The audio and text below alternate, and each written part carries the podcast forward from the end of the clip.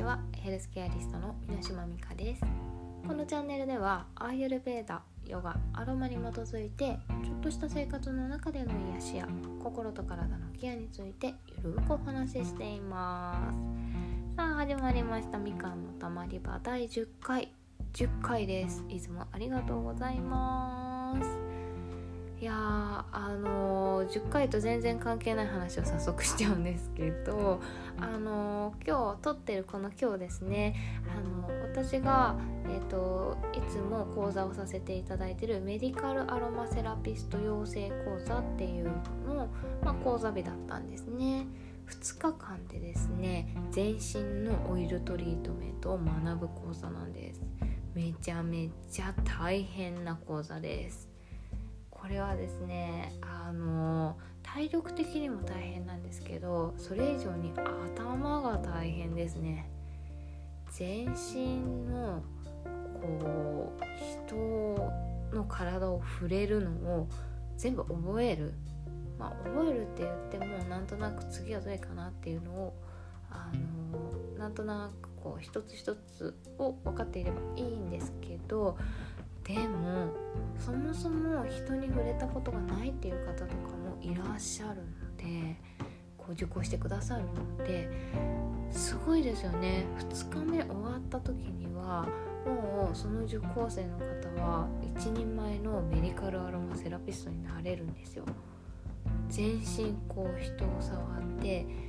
あのモデルになってくれる人とかテスト中とか寝ちゃうんですよやっぱり。気持ちいいから。癒されちゃうからですよね。もうそれぐらいたった2日で変われるっていう講座になるんですけど、まあ、今年最後の私担当の講座あまあ他にも講師はいるんですけど多分この講座自体今年最後だったんですよね。もう今回も楽しくてですねなんか終わった後すごい放心状態になっちゃいました。というのもやっぱり受講なさる方のこう毎回違うわけなんですよね。人が変わるので受講される方も。あの毎回その講座の雰囲気って変わるんですよ。どれも楽しいんですけど今回も例外なく楽しかったです。やっぱりですね皆さんこうセラピストになりたいっていうていらっしゃるのでこう人を触れたことなかったとしてもやっぱり気持ち的な面ですでに人を癒す準備ができてるんですよね。でそそうじゃなくても人によってはその受講の動機が、まあ、ご自分の体調を整えたいから趣味でちょっと、まあ、あのやっていく上でちょっと深く勉強しておきたいっていう方とかもいらっしゃるんですけどやっぱり癒しに興味があるのですごく楽しんでくださるんですよ。でなんか目が輝いていらっしゃるので本当になんか飲み込みがいいというかこう感覚的なところもすぐ受け取ってもらえる。もうなんか私自身が感覚的に伝えちゃうから分かりにくいっちゃ分かりにくいはずなんですけどそこでも拾ってもらえるっていうのが何とも何とも私はあのありがたいですよね。え、ですね今回あのまあ参加受講してくださった方ともお二人だったんですけど結構対照的なお二人でまああの雰囲気もちょっと違うっていう感じだったんですけどやっぱりですねそれがいいんですよね。だってこう同じ癒しっていうのはないじゃないですか。なのでお一人目の方にできる癒しっていうのとお二人目の方にできる癒しっていうのは違うんです。さらに言ってみればそのお二人と私のできる癒しっていうのはまた違ったものになっていくんですよ。でそれそれぞれ求めてる人っていうのは違うのでなんか絶対的なところで私一人でこう癒しをこう伝え続けるよりも絶対違うこういいものを持った人がこう伝えていってくれる方が癒しってたくさんあの伝わるわけなんですね。なので本当に今後どんどんセラピストの人が増えていけば増えていくほどもう世界中が健康でハッピーになるなっていうのをちょっと実感していてなんかもう本当に今日も感動の嵐でした。はい。まあねこれからあのご自分のペースでもいいのでどんどんこう地に足つけながらまあ、あの背伸びする必要はないですよね。ゆっくりゆっくりこう温めながら一つ一つ自分中心というよりはその人に対してどうしていきたいかっていうのを人に伝えていただけたら嬉しいなと思います。いやもう感動しすぎてちょっと喋っちゃいました。すいません。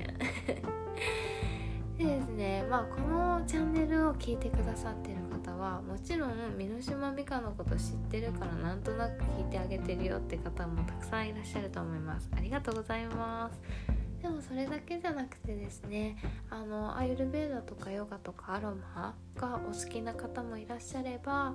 あのまあ健康やハッピーになりたい癒しをちょっと興味があるよっていう方とかもいらっしゃると思うんですね。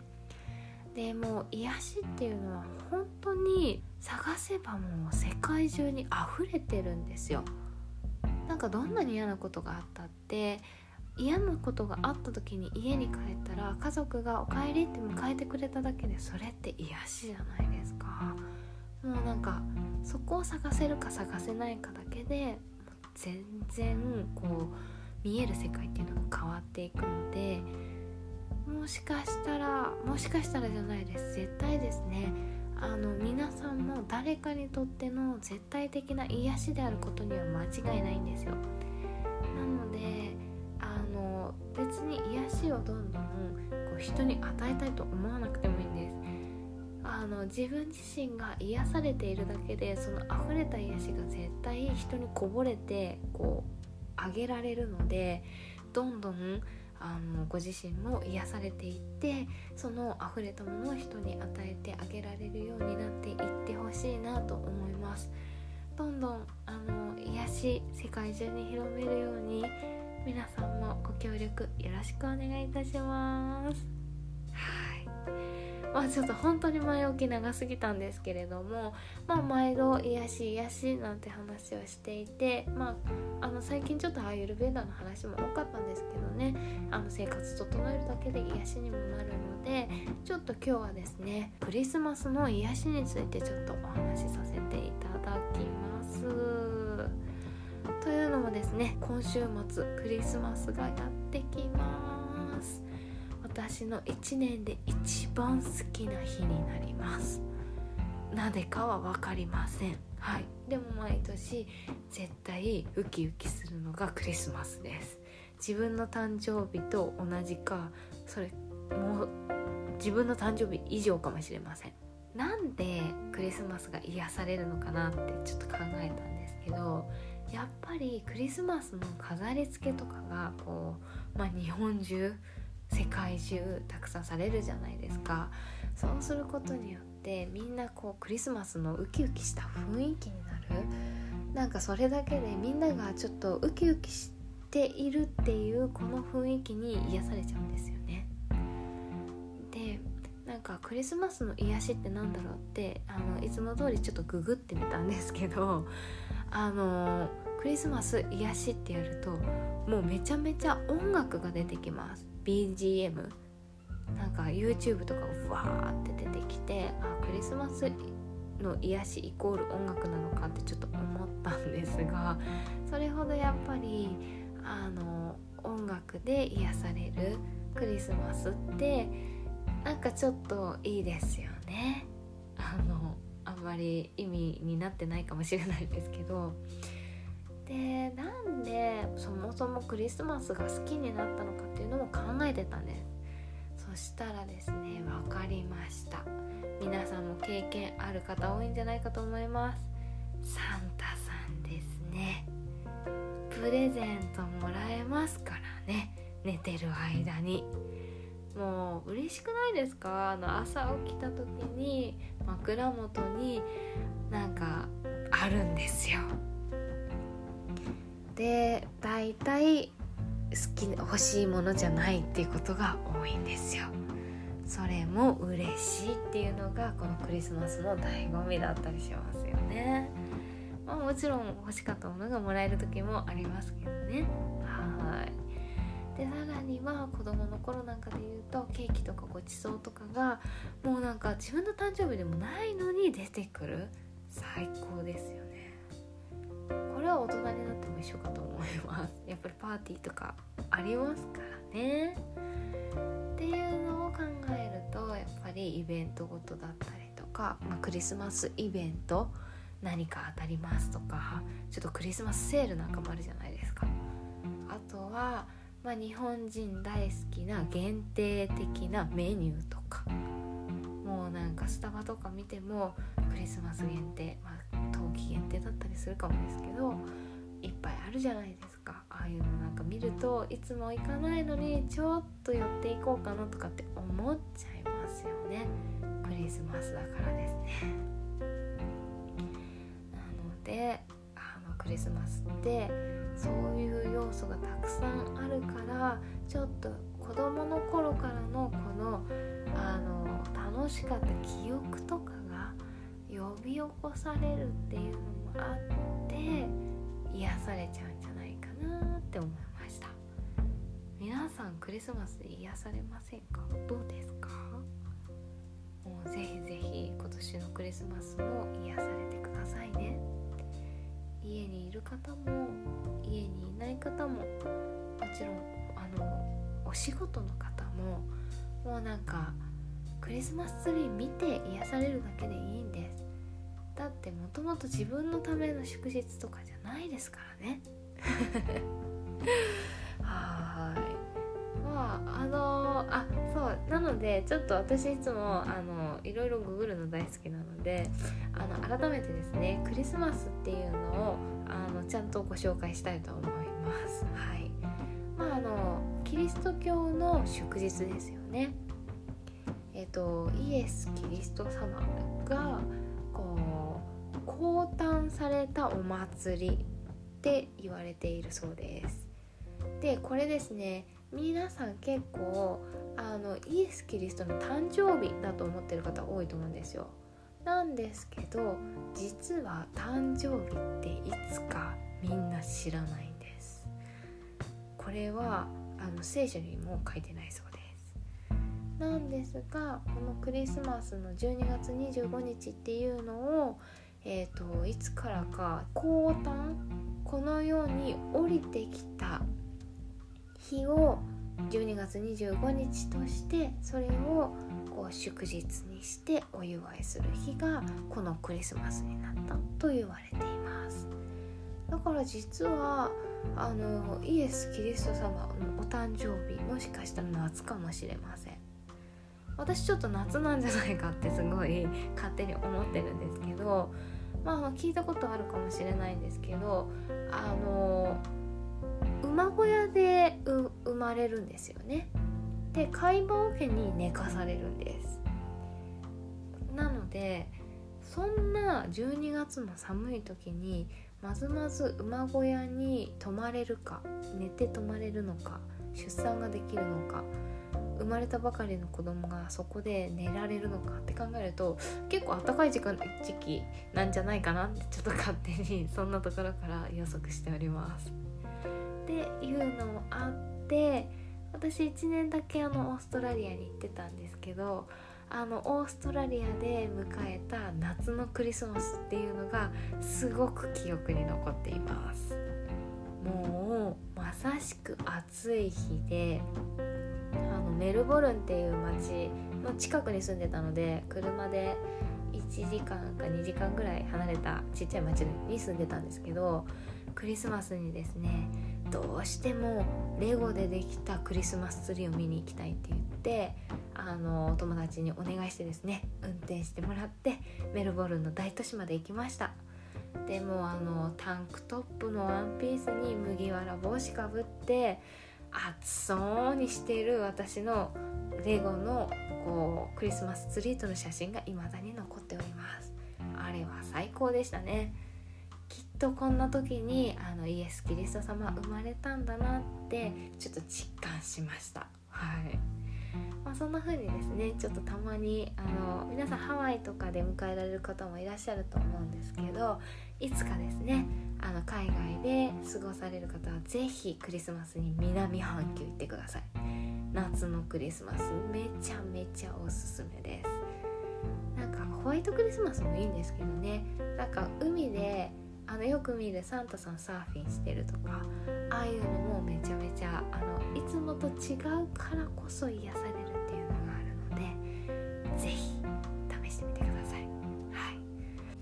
こんな風にですねあのクリスマスが癒されるっていうのをちょっとお伝えしてみたんですけれども、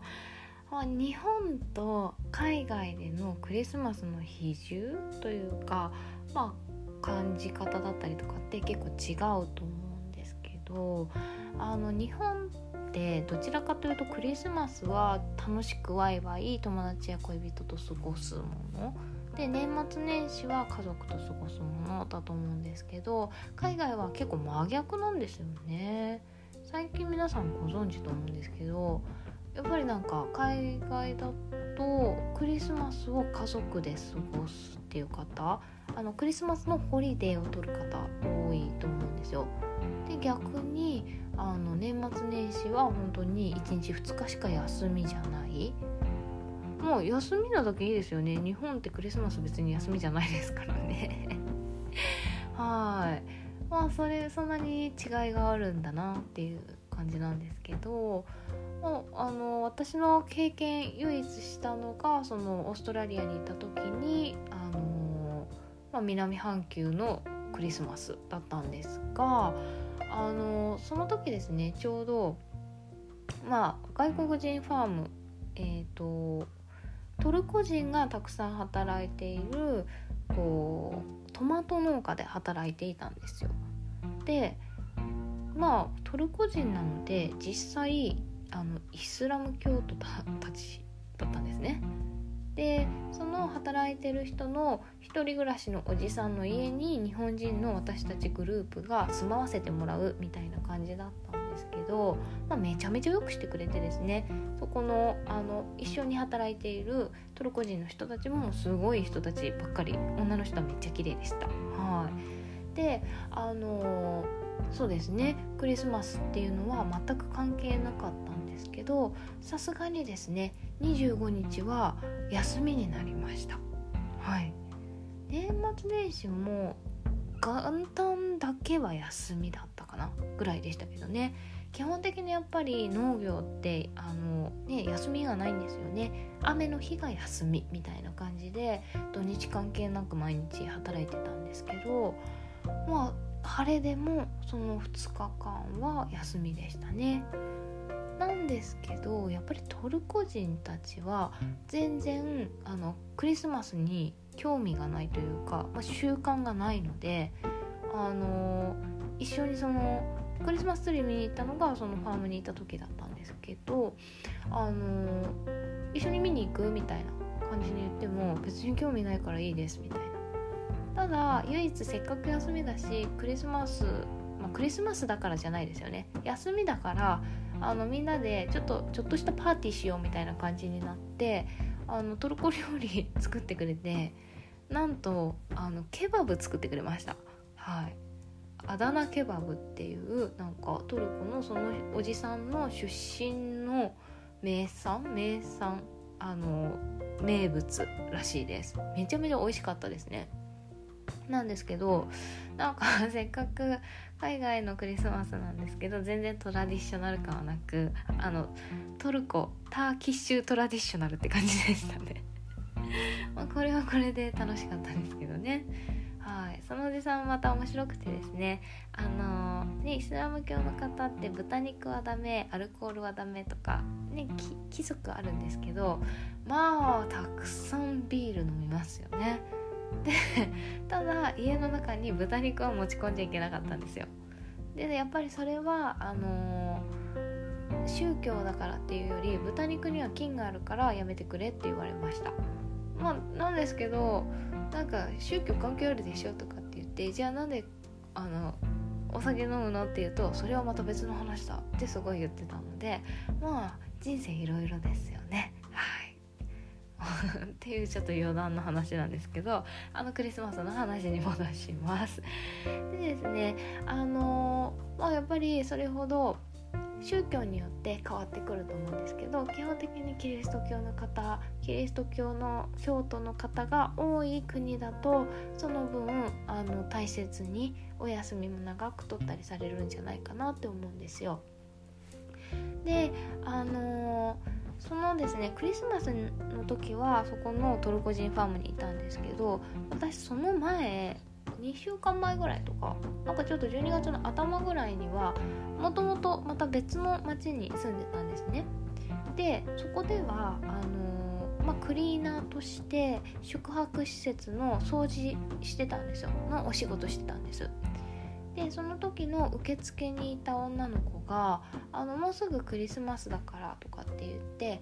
周りの人にみんなにクリスマスカード配ってくれてうん私にもくれました。なんかあんまりそんな仲いい感じでもなくたまに「はい」みたいな感じで話す程度だったんですけどちゃんと私の名前で私宛てにクリスマスカードくれてでもらったカードがですねそれまた可愛くてあのー、通に緑色の封筒に入ってたんですけどなんかもっこりしてたんですよ。でななんだろうと思って開けてみたらあのカードを開けると普通に「メリークリスマス」とかもう本当に一言だけ書いてあるんです。なんか「ミカへいつもなんか楽しいねまた遊ぼうね」とか全然書いてなくて「メリークリスマス」みたいな感じなんですけどそこにそのモコっとしたものは何かというとあのステッキ型のちっちゃいキャンディーがテープで貼り付けられてました。めちゃめちゃ可愛くないですか？なんかその心のこもった感じがすごいなんか私嬉しくってなんかね言葉で書いてくれるっていうのもすごい嬉しいんですけどちょっとしたプレゼントなんかこれこそクリスマスのプレゼントなのかなってすごい思ってその飴もったいなくて食べれなくって多分いまだにその子にもらったカードと一緒にしまってあります。多分もう賞味期限切れておりますよね。はい特に。でもすごい思い出だなと思って未だに忘れられない思い出の一つですね。はい。でそんな風にあのクリスマスのカードが人に癒しを与えられるんだなって思ったのがエピソードがもう一つありましてですねあの同じアイルケアリストの仲間の方であのクリスマスカードを身近な方にこう送るっておっしゃってる方がいたんですね。であの本当に手渡しできるぐらいの近さの人にあげるって言っていて私も確かに実際その子からもらったんですけど自分はそうやって手元をあの渡せる距離の人にあげたことがないからなんかあここにもいらしたみたいな感じでちょっとびっくりしかも日本人みたいな感じでちょっと嬉しかったんですよ。で今年は私も手渡しできるような人にクリスマスカードあげてみようかなと思ってまだ数日前だから間に合うと思ってちょっとあの明日ぐらいにやろうかなと思っています。でも本当になんかその郵送じゃなくて手渡しできる距離の人に普段ね手紙って渡さないじゃないですか。なんかそういう人にあげるってすごくいいなと思って本当に今日の最初に言ったこう誰か皆さんと皆さんも誰かにとっての絶対的な癒しっていうのがなんかそういう一つの気持ちでこう広まるんじゃないかなって思ったんですよね。もうなんかいや私には考えがつかなかったようなものなのでちょっと是非真似させていただきますはい唯一ですね私あのクリスマスカードその郵送とかあの海外にそのオーストラリアにいた時に家族とかに送ったり友達に送ったりはしたんですけど日本帰ってきてからは一切送ってなくて、まあ、今年はちょっとその手渡しでやってみたいなと思っているんですけれどもあの唯一日本にいてクリスマスカードを送ったことはあってそれがあの喪中のハガキをいただいた方に寒中見舞いのおはがきの代わりにクリスマスカードを送っていた時期がありました。最近は全然あの喪中のおはがきいただくことがないのであの差し上げることもなくなっちゃったっていう話なんですけどこれはもともとうちの母があのやっていてですね、まあ、寒中見舞いっていうのももちろん日本のトラディショナルなのであのねいいことですしあの形式的にも差し上げるのが礼儀だとも思うんですけどやっぱりあの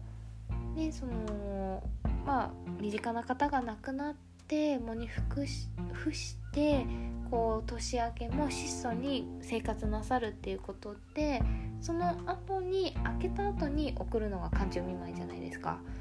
でもその前にクリスマスがやってくるでその頃にはあのもちろんおはがき頂いてるので分かってるじゃないですかこっちも。って考えるとなんかクリスマスはこう楽しんでもらうちょっとほっこりしてもらうのにクリスマスカードってすごく有効なんですよね。なのであの、まあ、差し上げる時には寒中はがきの代わりにクリスマスカードで、まあ、素敵なクリスマスをみたいな感じに送ったりとかしてました。まあ、これは個人的にちょっとやってみたっていう母と私の、あのクリスマスカードなんですけれども、まあ、そういう風にあのせっかくクリスマスが癒しなのでちょっと楽しくのいろいろ使ってみていただくといいんじゃないかなって思います。あこんな時間になっちゃったんですけどあと一つどうしても話したいことがあってあのスパイスでクリスマスって何かあるのかなって考えてたんですね。でちょっと見てみたらクリスマススパイスっていうものがあるそうです。ご存知ですか？アーユルベーダだとすごいスパイスって普段から使われるんですけどよく考えスパイスってよく使われるんですよねお料理とかに。でこのクリスマススパイスっていうのがあの結構身近なもので作れるんですよ。自分で作れるそうなんですけどシナモンアニスカルダモンオールスパイスナツメグクローブこの6つをこう合わせたものがクリスマススパイスだそうです。で人によってこうレシピその中でちょっと量とかを変えてあの変えたりとかさらにはまた別のなんかスパイスなんかバニラ生姜コリアンダーシードとかも書いてありますね。そういうものを加えて独特のアレンジをしてもいいそうです。で普通にですねまあ肉料理とかにも合いますねとかって言いつつ普通にココアに入れたりとかあとあのパンケーキとかマフィンとかそういうなんかちょっとお菓子ご飯系みたいなのとかに一緒に入れてこう焼くとかっていうのも使えるそうです。なんかこうパッと見た時にまあ全く一緒じゃないですけどちょっとなんかあれですよね。あのチャイプラスアルファみたいな感じなのかなと思って。まあクローブあクローブも入ってますもんね。はい。だから結構使えるんじゃないかなと思ってただ私初めて聞いたのがオールスパイスっていうやつ？皆さんご存知ですか？これあんまりアイルベーダで聞かないんですけどね。あのー、オールスパイスちょっと調べてみたら実なんですよ。オールスパイスっていうからすでに何かガラムマサラみたいになんか一緒にされてるのかと思ったら違くて別名百味胡椒っていうそうなんですけどシナモンクローブナツメグをミックスしたような深みのある香りだそうです。面白いですよね。で普通にホールのものも売ってたりパウダーになったものもあのスーパーで買えるってことなんですよ。結構スパイス唐揚げとかでその唐揚げの下身あ下味をする時にオールスパイスを入れたりとかするみたいでまあ、このオールスパイスだけでシナモンクローブナツメグの風味を感じられる。さらにはあのシナモンプラスオールスパイスとかクローブプラスオールスパイスっていう風に使うっていうこともできるみたいでだったらなんかシナモン多めのクローブナツメグ入れればいいじゃんってちょっと思っちゃった私ごめんなさいなんですけど。なんかオールスパイスってすごく使いやすいみたいですね。かちょっとあのねせっかくお話しする前に試したいと思ったんですけどまあちょっとなかなか難しかったので今度あの手に入れたらインスタの方で上げていこうと思うので、まあ、その前にですね気になる方は是非是非あの普通にスーパーで手に入るなんか見たことありますねこれ。はい。あの知ってる方とかレシピとかあったら是非教えてください。はい。あのよくスパイスとかも今ココアとかって言いましたけどあのクリスマスの時期とかだとホットワインでスパイスと一緒にココトコトコトコと煮込んでホットワインホットスパイスワインみたいな感じとか結構美味しいですよね。でホットであのワインをこう何ですか煮るので